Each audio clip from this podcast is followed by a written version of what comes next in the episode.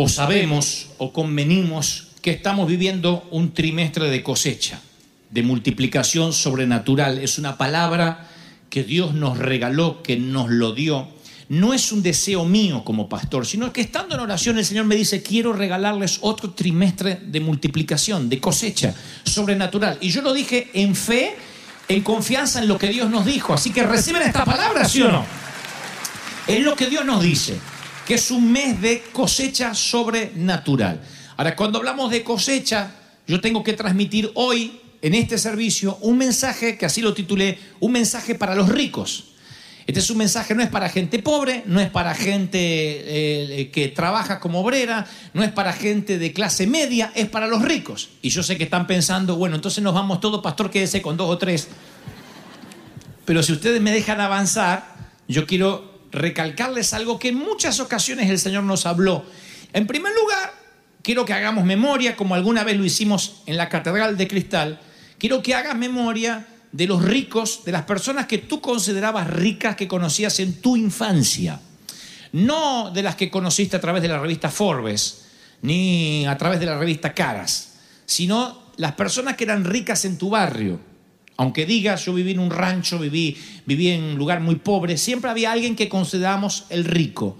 Ya sea el que tenía el camión, la troca, el que había comprado la videocasetera, el que podía mandar los chicos al colegio con zapatillas mejores que las nuestras, eh, la dama que podía estrenar un vestido en, la, en carnaval, no sé. Pero siempre había en el barrio personas que consideramos ricas.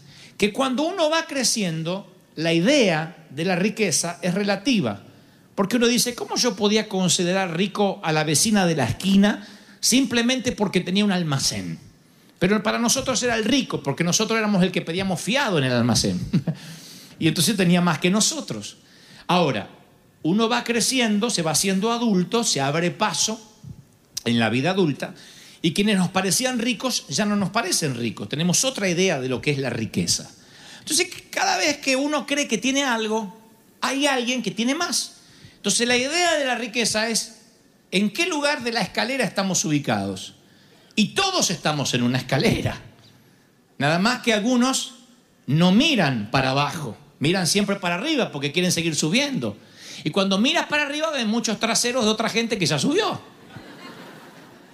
Y si miras para abajo vas a ver mucha gente que está subiendo y por allá abajo.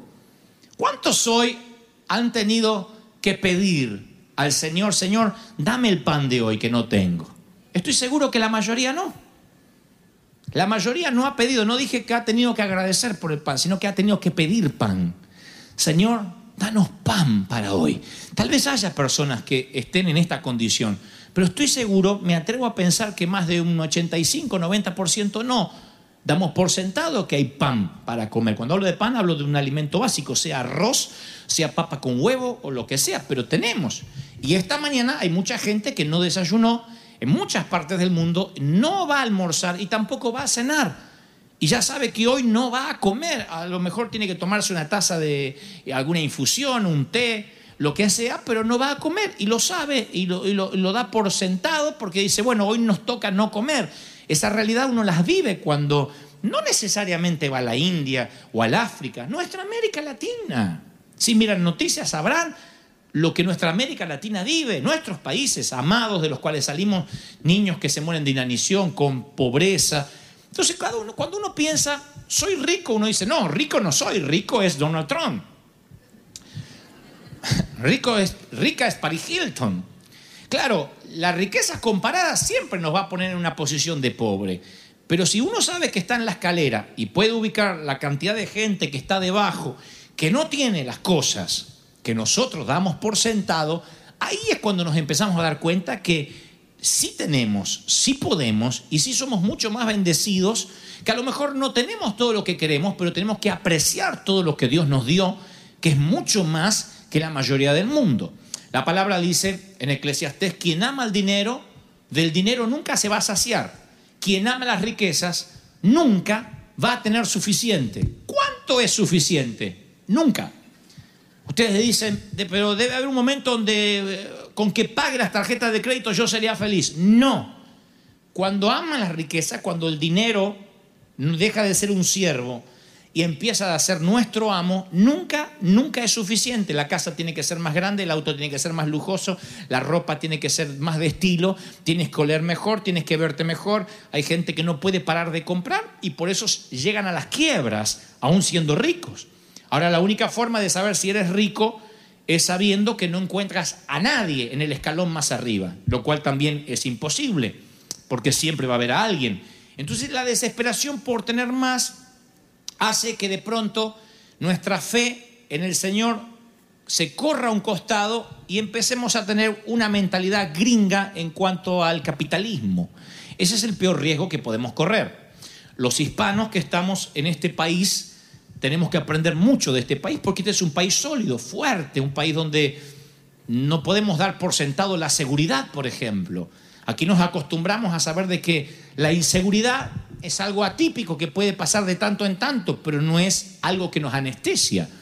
Y eso es algo maravilloso de este país. El trabajar, el pagar los impuestos y que el país te retribuya, que podamos tener agua, gas, eh, luz, que son artículos de lujo también en nuestros países de América Latina, y nuestros hijos que han nacido aquí no se tienen que olvidar de esto.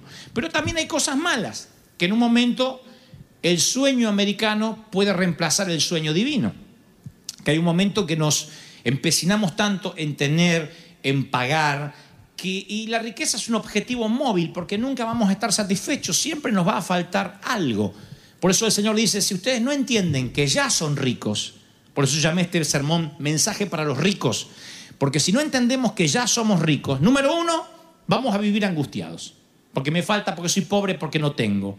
Me consta de gente que vive aquí en los Estados Unidos hace 20 años, tiene casa, tiene auto, puede cambiar de ropa, come todos los días y tiene mente de pobre. No tengo pasta, no tengo. Yo lo mandaría una semanita a la India para que vea lo que tiene. Eh, tiene mente de pobre. La mentalidad de pobre es una actitud espiritual. La gente que tiene mente de pobre puede tener dos casas, cinco autos y tiene mente de pobre. No tengo, no tengo, es una mente. Y después está el otro. Como decía Facundo Cabral, el gran poeta argentino, rico no es el que más tiene, sino el que menos necesita. Aquel que dice, yo soy rico. ¿Por qué? Número uno, porque hoy me levanté y me paré sobre mis extremidades. Ya soy rico en salud. Bien pudieron haberme levantado y llévame a una silla de ruedas. Pero no, me levanté solo. Ya soy rico en cuanto a salud con respecto a gente con capacidades distintas. Número dos, me senté a desayunar. Me tomé un café. Hay gente que no tiene un café. No, lo tiene, me consta. Y Eclesiastés 5.19 dice, dice el sabio, a quien Dios le concede abundancia y riquezas, también le concede comer de ellas y tomar su, su parte disfrutar de lo que cosechó, porque esto es un don de Dios. Ahora hago otra pregunta. ¿Cuántos están disfrutando poco, mucho, mediano de lo que Dios les dio hasta ahora? ¿Podrían decir amén y levantarme la mano? ¿Cuánto lo han disfrutado? Bien. Esto es independiente si en tu vida personal rentas, vives de prestado, en una habitación, compraste la casa, estás pagando, es independiente. El título de propiedad no te hace más o menos rico. Y esto es un detalle importante. Porque algunos dicen, ¿cómo voy a ser rico si no tengo mi propia casa? ¿Pero tienes casa? Sí, pero es prestada. ¿Pero tienes casa? Sí. No estoy haciendo una apología de que la renta es mejor que comprar. Lo que estoy diciendo es que es indistinto. Es donde te toque. Son los tiempos que decía eh, el sabio. Hay tiempo de llorar, tiempo de reír, tiempo de festejar, tiempo de, de, de- de- de endechar, tiempo de, mirar para adelante, tiempo de detenerse. Tiempos, entender las temporadas que estamos viviendo. Y que ninguna de las temporadas falte el contentamiento. Es lo que nos hace personas ricas. No nos falta nunca el contentamiento, porque como decía Pablo, sé vivir en escasez y sé vivir en abundancia. ¿Sabe lo que significa esto? Que a todos nos gusta la abundancia. El que diga, ay, a mí me encanta la escasez, tenés una mente miserable. A mí no me gusta la escasez. Yo me paro en la puerta de un avión y si tengo que elegir en viajar en business o first class o en turista comiendo como un fakir, ¿qué voy a elegir? Ay, no, yo soy humilde, los siervos de Dios viajamos en turista. Tu abuela, yo si puedo viajar, viajo adelante. Ahora, cuando no puedo, voy maldiciendo, Señor, tu siervo no puede viajar atrás, ay, yo no puedo comer así. No, me voy alegre igual, porque yo sé que hay gente que no puede subir un avión en su vida. Y es más, ni siquiera sirve al Señor a otras naciones. Eso es saber vivir en abundancia y saber vivir en escasez. Lo que el Señor dice, que tu gozo no esté regulado por la temporada que estás viviendo. Si estás triste porque no tienes dinero acumulado en el banco y estás alegre porque ahora tienes saldo a favor, entonces tienes un problema más grave que la pobreza o la riqueza. Tienes un problema de independencia de Dios. No estás dependiendo de Dios. Tu gozo tiene que depender directamente del Señor, no de cómo te vayas financieramente ni de la salud. ¿Sí? Ahora, para nosotros es más difícil que para los ameri- norteamericanos. Porque los que venimos de América Latina o somos hijos de inmigrantes o inmigrantes, nacimos en un- una cultura del miedo al que no haya. Mi mamá no era, mi papá no eran miserables, es que de verdad pasamos muchas temporadas donde no había. Y cuando digo no había, era no había papel higiénico. Y te dice, ¿y qué hacían? Eh, Otro día les cuento. No había postre, no había fruta, no había sodas edulcoradas ni con azúcar en la mesa, era agua. Y no eran agua mineral, ni mineral- mineralizada, ni spark water. Era, era del grifo. Que a veces salía con un cloro, pero estaba limpito adentro, ni un gusano tenía.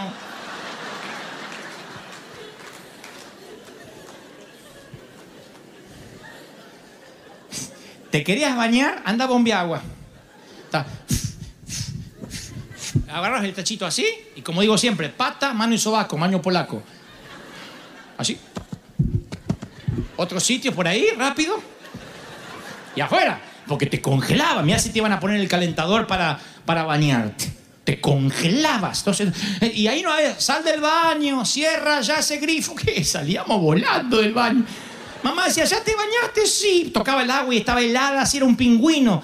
Entonces nosotros que veníamos de esa, de esa escasez, es muy difícil después llegar a la vida adulta y disfrutar de las bendiciones de Dios. Porque el no disfrutar las bendiciones de Dios también es una mentalidad de pobreza, de escasez, no ser agradecido. Prueba a ser agradecido. Antes de subirte, si viniste en auto, antes de subirte al auto, dile, Señor, gracias porque tengo un automóvil. ¿Sabe cuánta gente agradecería por hacerse un trancón en la iglesia por tener auto? Si tú dices, no, yo vine en, en- en camión, en bus. Bueno, agradece al Señor. Bien podrían llevarte en una silla de ruedas, como mucha gente que está aquí.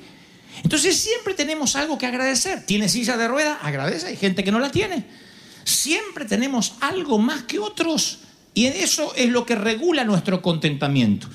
Si uno se pone a mirar lo que no tienes, entonces uno se entristece. Se entristece porque Dios siempre dice, ¿qué es lo que tienes? ¿Qué es lo que tienes? Y de ahí nace la multiplicación. ¿Qué tenía el muchachito? Una vianda con unos panecillos y unos peces. ¿Qué tienes? El Señor dice, ¿qué es lo que tienes? Si no sabes ver lo que tienes, no puede generarse la multiplicación por más que diga trimestre de multiplicación, trimestre de cosecha. No es por repetir, por repetición que vamos a cosechar, sino por entender qué es lo que tenemos para darle al Señor como materia prima para que Él traiga la multiplicación. A los ricos de este mundo, o sea, a ustedes que son los ricos, miren cómo cambia el pasaje, porque este episodio a veces ni lo leemos, nosotros decimos, ah, los ricos. Para una ofrenda una vez le leí esto, que alguien de Uganda estuvo en los Estados Unidos y cuando regresó dijo, wow, hay gente tan rica que hasta tienen un auto. Leí que el 3% de la población del mundo tiene auto, pero en Estados Unidos la gente hasta tiene dos autos. Y algunos tienen hasta una casita para el auto, le llaman garage.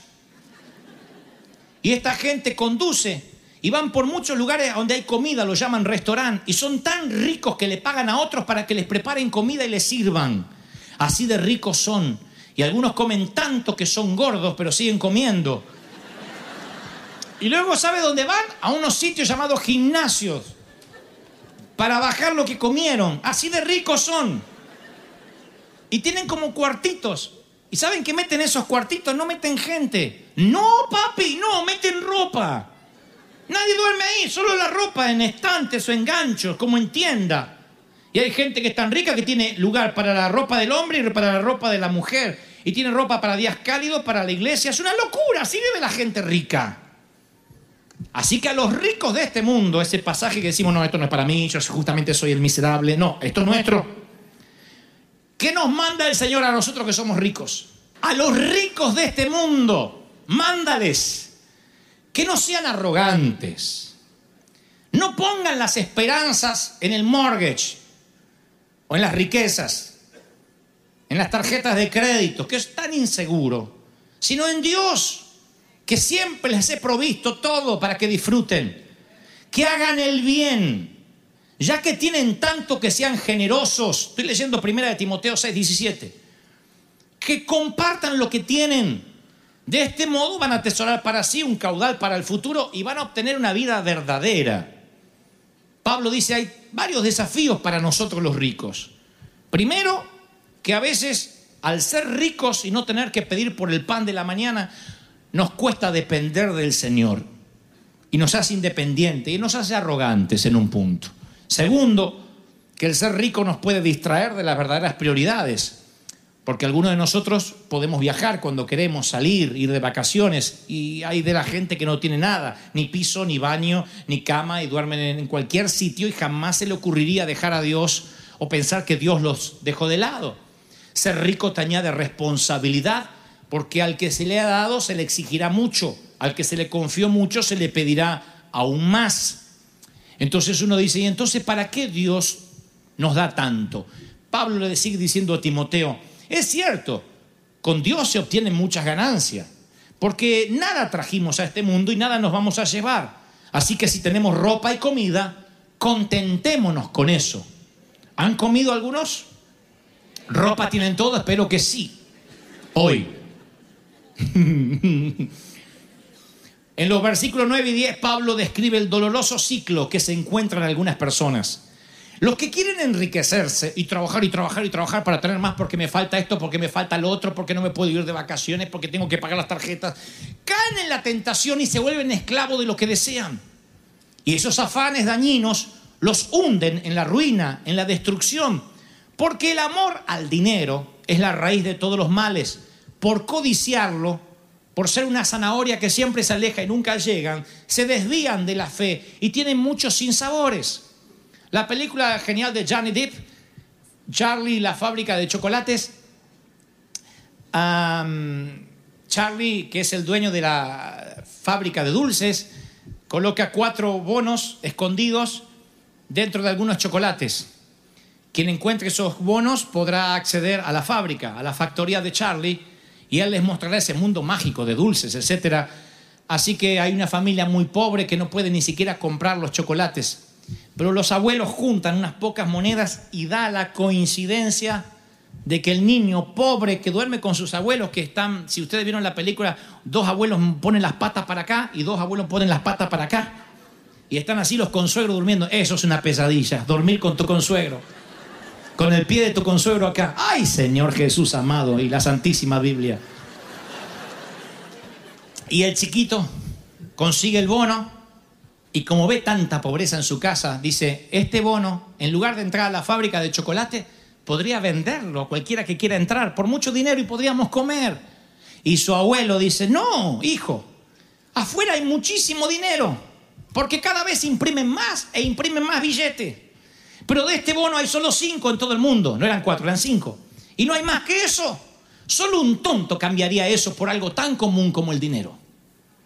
Y le dicen, no, no, no, no, no, no, yo voy a dormir con la consuegra eh, sintiéndole las patas ahí, pero tú ve a la fábrica de chocolate.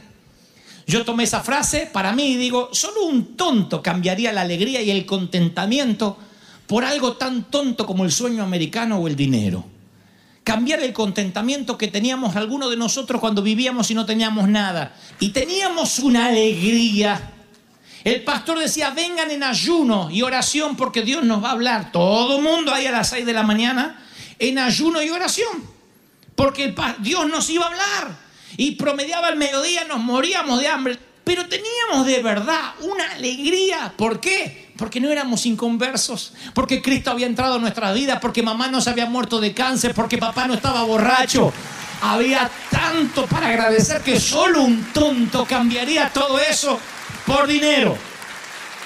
Ahora muchos sienten que su problema está en los ingresos y dicen, bueno, Dante, está bien, yo entiendo lo que dices, pero de verdad necesitaría ganar un poco más y salir de las deudas.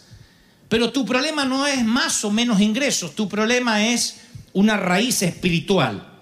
Porque yo te aseguro que si nuestra mente no cambia, cuando suban tus ingresos, suben tus gastos y se comen toda posibilidad de ir adelante.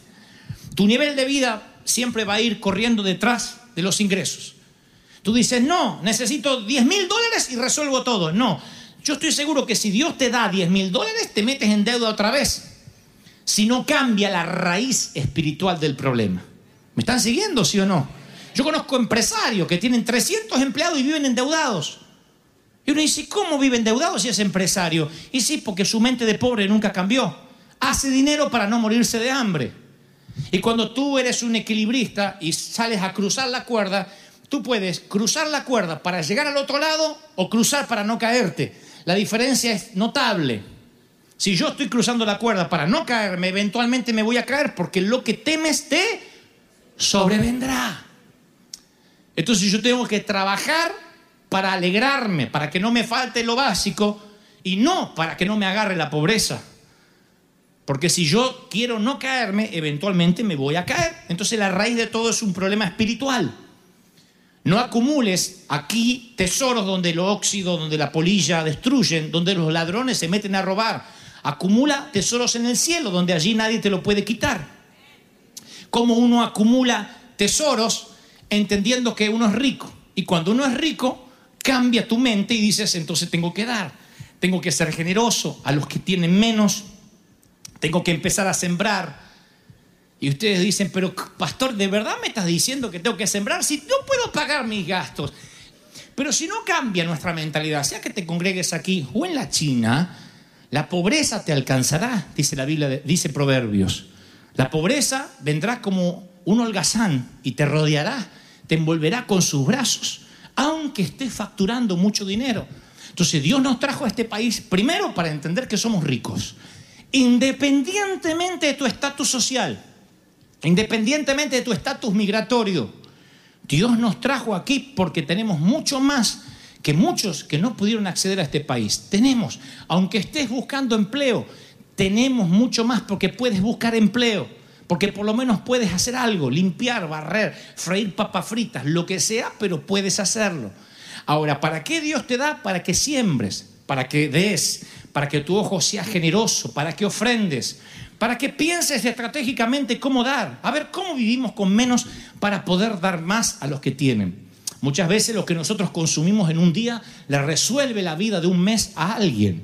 Y eso no es repartir tips o propinas en las luces de los semáforos a los hombres. Eso es dar estratégicamente. Quiero sembrar. Y cuando la siembra encima puede resultar en una vida salvada, ah, cuando, no sé, inviertes un boleto para ir a visitar a alguien que no tiene a Cristo para predicarle, o inviertes un boleto para decir, te pagué una entrada al concierto, a ver si se lleva a Cristo en el corazón. Cuando inviertes y sabes que lo invertiste resulta en un alma, ¿cuánto vale eso?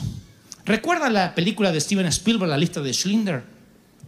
De este hombre judío que está trabajando para los nazis y le dejan trabajar los nazis. Existió, obviamente, porque tiene una gran empresa y él decide salvar a los judíos y los compra Les dice, necesito empleados que no los maten, que no los envíen a la cámara de gas. Y los compra y dilapida su fortuna en comprar vidas. Y cuando compra la razón de casi 3.000 judíos, les compra su vida, les da opción a vivir, descubre al perder todo que tiene un pin aquí de oro y le dice a su asistente, mira, tengo un pin y pude haber salvado una vida más. Esto podía haber valido uno o dos judíos más. Pude haber hecho algo y su asistente dice, Señor, ya lo perdió todo. No, no lo perdí, salvé vidas. ¿No será para eso que Dios nos da dinero para salvar vidas? ¿No será que Dios nos puso en la arena para salvar vidas? No para que seamos prósperos nada más por serlo, sino para bendecir, para dar, para ser generosos. Yo quiero que este trimestre sea de multiplicación para todos. Nada me encantaría más que todos me dijeran, pastor, dejé la pobreza, dejé la escasez, estoy facturando, tengo empleo, me subieron, me promovieron, Dios me bendijo, me dieron, un, me dieron un reconocimiento, el seguro médico me reconoció los gastos, milagros de toda índole que tengan que ver con lo financiero. Pero me va a gustar que le agregues y porque soy tan bendecido, voy a buscar a quién bendecir. Voy a buscar cómo dar más en las misiones. Porque a lo mejor mi dinero enciende un orfanato en Camboya, enciende las luces de un orfanato. Porque a lo mejor mi dinero, mi contribución ayuda a que un niño enfermo de cáncer tenga opción a un tratamiento. Porque a lo mejor mi dinero hace que más almas sean salvadas. Puedo sembrar, puedo cosechar, pero la cosecha no viene sin la siembra. ¿Están recibiendo esta palabra, sí o no? El Señor quiere prosperarlos, pero para que sean generosos en toda buena dádiva, para que abunden en toda buena obra. Si ese no es tu corazón, no vas a prosperar. Vas a estar siempre pagando deudas, siempre pagando la tarjeta mínima de crédito, siempre viviendo de salario en salario, de deuda en deuda. Y Dios dice, yo no quiero que vivas así porque no puedes pensar, porque no puedes ser estratega, porque tu mente no está limpia. Hay muchos de acá que no tienen la mente clara para pensar. ¿Qué vas a pensar? Si estás viendo cómo pagas mañana la deuda? ¿Qué vas a pensar si te están por cortar no sé qué? Hay, hay cosas que son básicas y no las tienes y Dios dice, no, y tú dices, no puedo pensar. Dios dice, yo te entiendo, pero hoy traje una palabra para ti, para que rompas la maldición. Yo quiero que todos en un instante vamos a romper el espíritu del miedo al que no haya. Se tiene que ir ese miedo. Yo quiero que vivan como ricos. ¿Cuántos dicen hasta ahora, recibo esta palabra, soy rico en el Señor, soy rico en el Señor? ¿Cuántos se consideran ricos hoy? Yo soy un hombre rico y cuando me ponen en las redes, eres rico, soy muy rico. Hace años sirvo al Señor, como todos los días, me visto bien, respiro, camino. Yo sé que tengo mucho más de lo que otros soñaron tener. Eso me hace rico, eso me hace próspero, eso me hace bendito. Alguien tiene que decir amén. Aleluya.